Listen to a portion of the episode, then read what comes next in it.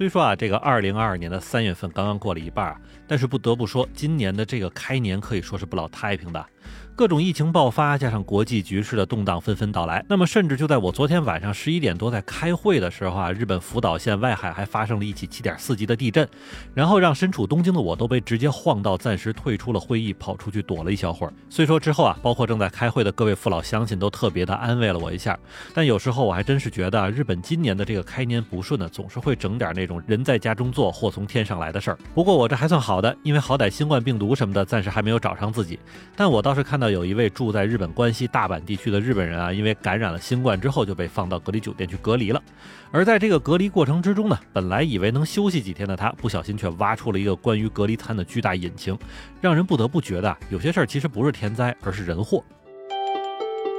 欢迎你收听下站是东京，八尾还在站台等着你哦。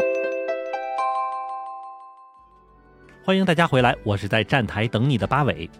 其实说是人祸啊，可能也是稍微有点过了。但说实在的，因为感染了新冠呢，就已经挺倒霉的了。那么在隔离期间连吃都吃不好的话，那可真就是一种不幸中的更不幸了。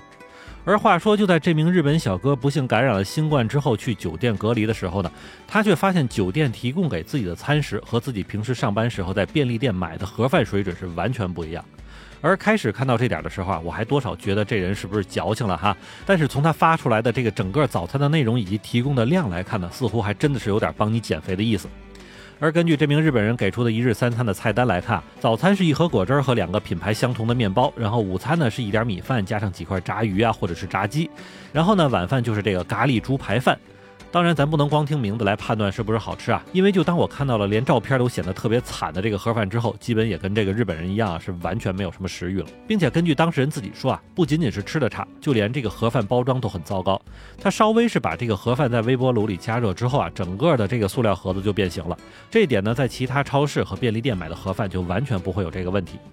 那除此之外啊，就算是不考虑餐食的味道，那么根据这个日本小哥自己表示说啊，这个猪排饭里边的炸猪排啊，每吃一口就仿佛是玻璃碴子拉嗓子的感觉。当然，我们也可以说这一日三餐本身也是免费的，那是不是就不应该那么矫情了呢？但是如果各位要是知道了，这个日本政府可是给了每个隔离的人每餐一千五百日元，也就是折合九十块钱人民币的补助的话，那么上面咱们说的这个盒饭可就是太惨了。另外呢，如果单是自己琢磨，还是有情可原的。但当这个日本小哥把一日三餐的照片发给了正在其他城市隔离的病友吐槽的时候呢，人家给他回的照片上基本就是又一个双重重击。因为就在日本大分县的，也是正在因为这个新冠病毒感染而隔离的一个人啊，给这个日本小哥发来的照片里边就是能够看到浓浓。的诚意啊，各种菜品都有不说，而且不仅好吃，量还大。所以有时候总是说什么叫做没有对比就没有伤害，那么这个就是妥妥的教科书一般的案例。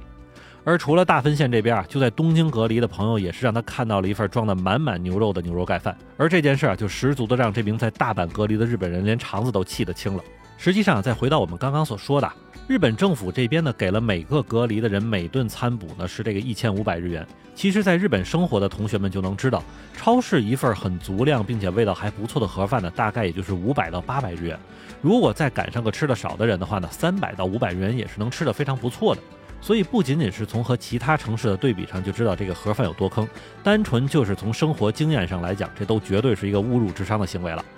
那么这个被坑了的日本小哥呢，其实也是头铁啊，直接就把这件事儿给捅出去了，并且还是各种投诉。然后呢，他就收到了大阪政府的一个官方回复啊，那就是国家确实给了每顿饭一千五百日元的补助啊，那么一天呢就是四千五百日元。但是呢，大阪考虑到自身经济方面的一个问题，所以自行呢决定每顿餐只有九百日元的标准。当然，克扣啊不是余下的餐补呢，将会用到大阪其他的防疫事业上啊。那么虽说这个回复看上去也是实在的把事儿给承认了，但是细想起来啊，就刚才那样一顿饭，恐怕是连九百日元都不值吧。随后呢，就有专门餐饮行业的人啊出来给做了个证，说是早餐的那个面包和果汁加一块，也就是两百日元的水平；午餐和晚餐最多就是五百日元的标准。那么这么一说，恐怕里边还是存在着某些猫腻的事儿，是大阪政府这边没敢说出来的。那么再加上细看这些食品外包装的工厂名字，似乎都是一家，所以现在想必不少人都能明白这件事儿到底是怎么来的了。那再加之日本之前常年喜爱使用外包的这个习惯，那么估计这一千五百日元一顿的餐补，经过了层层外包之后，正经的就是把一个鸡腿给撸成了白菜。所以这也难怪这个被隔离在大阪的日本小哥心里是觉得苦得慌啊。那么最后也是据说有好事的媒体专门去找到了这个提供餐食的食品加工厂，并且直接就问他们的这个餐食是不是九百日元一份儿。结果食品加工厂的负责人呢也是实在，直接就说了不可能，我们这个出货绝对不能是这个价。另外呢，这个食品加工厂的负责人也是跟媒体说啊，其实从去年五月份开始承接了对隔离酒店提供餐食的订单之后呢，他们的出货量就是源源不断的来。那么在记者来到这里询问之前啊，他们自己还觉得是不是自己的这个饭做的太好吃了才会这样。但当食品加工厂这边知道了真相之后，马上也是表示说啊，实际的出货价格是不能告诉你们的，这个是商业秘密。当然，言外之意的话就是啊，里边确实有猫腻，但是这个锅呢，我是不背的。所以归根结底，这件事的前后情况现在都是挺明白的了。日本政府花了钱给隔离的患者来进行餐补，但是由于中间转包的人的过度盘剥，最终导致了这个患者吃到的是一份惨不忍睹的餐食。所以可以说啊，在这个还不错的补助政策之中啊，真正养肥的还是中间的这些大老鼠们。那么，如果引用郭德纲经常在相声里边说的一句话，那就是你不能逮着这一个蛤蟆攥出团粉来，你说对不对？好，那么感谢您收听下站时东京，我是在站台等你的八尾。